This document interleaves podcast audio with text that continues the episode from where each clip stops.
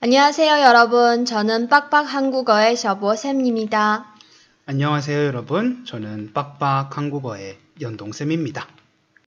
어, 많은 분들이 지난번에 올린 내용이 한국어 공부에 도움이 음. 많이 된다고 하셨어요.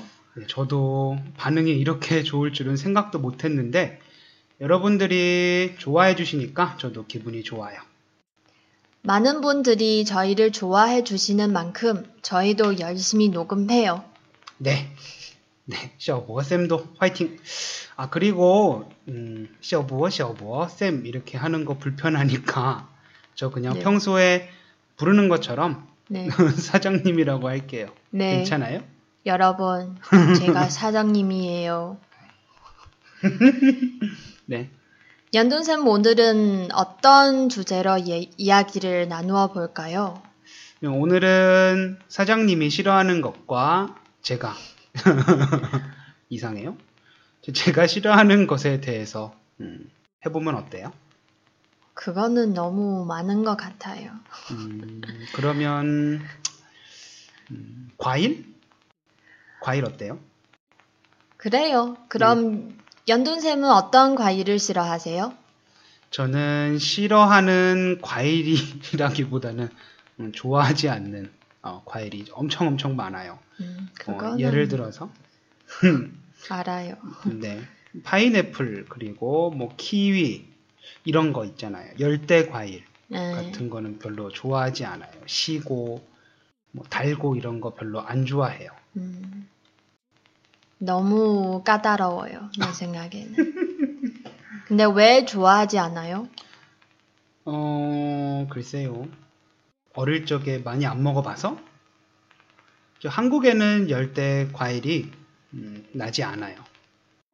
그리고 제가 어릴 적에는 바나나도 비쌌고 키위도 비쌌고 파인애플도 비쌌고 망고도 비쌌어요. 근데 지금도 비싸지 않나요? 음, 네, 지금도 비싸요. 근데 그때는 진짜 비쌌어요. 음. 다른 과일에 비해서 비쌌어요. 음, 음, 그래서 어릴 적에 많이 먹지 못해서 커서도 음, 잘 안 먹게 돼요. 음, 아, 그리고 저 감도 안 먹어요. 감. 음. 여러분 혹시 감 무엇인지 알아요? 제가 어떻게 설명해요? 감이 뭔지. 아니 어떻게 생기는지 생긴 건지. 생긴 건지? 주황색이에요. 음, 음, 그리고 말랑말랑한 거 있고 딱딱한 거 있어요. 음, 음, 그 우리 말랑말랑한 거는 홍시라고 해요. 홍시. 그리고 딱딱한 거는 연시라고 해요. 더 모르겠어요. 아이고. 너무 어려워요. 미안해요. 괜, 괜히 질문했어요. 그럼 감은 왜 안 먹어요? 어, 어릴 때 엄마가 어, 엄마가 얘기해 준 건데 어릴 때 엄마가 저한테 감을 먹였는데 그때 제가 설사를 엄청 해서 음, 그때부터 감을 안 먹였대요. 음, 그 후로는 음, 감을 잘 안 먹게 되어서 자연스럽게 안 좋아하게 됐어요. 음, 아 그리고 한국에 이런 전래동화가 있어요. 음, 전래동화 무드 뿅 옛날에 호랑이가 한 엄마와 아들이 살고 있던 집 근처를 지나가게 되었어요. 그때 그 집에 아들이 울고 있었어요. 그 집 엄마가 자꾸 울면 호랑이가 잡아간다 라고 했는데도 계속 울었어요. 그래서 호랑이는 음, 이 녀석이 나처럼 무서운 호랑이를 무서워하지 않는구나. 라고 생각했어요. 계속 우는 아들에게 엄마가 자꾸 울면 곶감 안 준다. 라고 하자 아이가 울음을 그쳤고 호랑이는 곶감이라는 녀석이 나보다 무서운 녀석이구나. 라고 생각했어요. 그래서 한국에서는 음, 농담으로 호랑이 띠는 곶감을 안 먹는다는 말이 있어요. 아이고 너무 길어요. 전래동화예요, 전래동화. 아, 그럼 연돈샘도 곶감을 안 먹어요? 호랑이 띠잖아요. 네, 저 잘 안 먹어요. 음, 음, 그러면 연돈샘은 어떤 과일을 좋아하세요? 음, 좋아한다기보다는 예전에 저희 집은 귤하고 사과하고 어, 수박을 많이 먹었어요. 봄에는 딸기를 먹고 여름에는 수박을 먹고 겨울에는 귤을 많이 먹었어요. 이렇게 보니까 어, 제철 과일을 많이 먹었네요. 음, 제철 과일은 싸고 그리고 맛있잖아요. 음, 한국 사람들, 음. 아이고, 과일 안 먹어서, 안 먹어서 아니고, 못 먹어서 너무 음, 불쌍해요. 아, 음, 그럼 연둔쌤, 호롱고 먹어봤어요? 음, 아니요, 안 먹어봤어요. 저 안 먹어본 과일 엄청 많아요. 알아요. 두리- 네, 너무 불쌍해요. 아니요. 네, 두리안도 안 먹어봤고 방금 말한 그 호롱고도 음, 안 먹어봤고 음, 석류도 안 먹어봤고 음, 하여튼 아직 안 먹어본 과일 진짜 엄청 많아요. 아이고, 너무 너무 너무 불쌍해요. 두리안? 음, 그냥 우리 책에서 나온 건데 두리안 이렇게 어? 쓰여 있어요. 어, 두리안 맞는 것 같아요.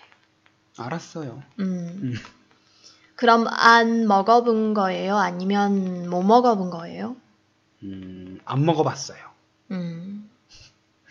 그럼 안 먹어본 거하고 못 먹어본 거의 차이는 뭐예요?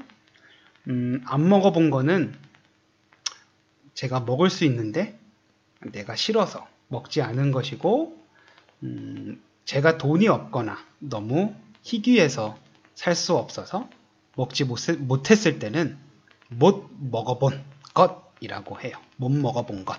음, 어, 그러면 제가 한번 물어볼게요. 그래요. 우리 사장님은 어떤 과일을 좋아해요?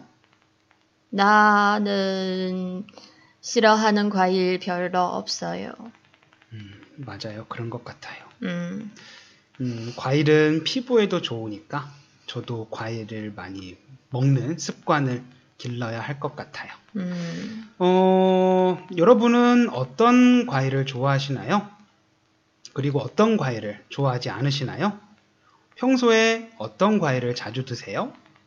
어, 사실 중국은 음, 한국보다 과일의 종류도 많고 그리고 가격도 싸요. 음, 맞아요. 그래서 하- 많은 중국 학생들이 서- 저한테 물어봐요. 선생님, 한국은 과일 값이 그렇게 비싼데 한국에 가면 과일을 어떻게 먹어요? 돈 벌어서 먹으면 돼요. 어, 한국은 그만큼 버는 돈도 많아요. 음, 음, 근데 과일이 좀 비싸긴 해요. 음, 농수산물. 그러니 까 중국에 사세요. 생각해 볼게요. 네, 방금 네 얘기하세요. 아니요. 네. 방금 제가 질문한 것, 여러분이 좋아하는 과일, 그리고 좋아하지 않는 과일, 그리고 평소에 자주 먹는 과일에 대해서, 음, 댓글을, 댓글에 답을 남겨주시기 바랍니다. 음, 오늘은 여기까지 할게요. 지금까지 음, 빡빡 한국어의 셔보쌤과 연동 쌤이었습니다. 들어주신 분들 감사합니다. 네, 들어, 들어주신 분들 감사합니다. 다음에 봐요. 다음에 봐요. 안녕. 안녕.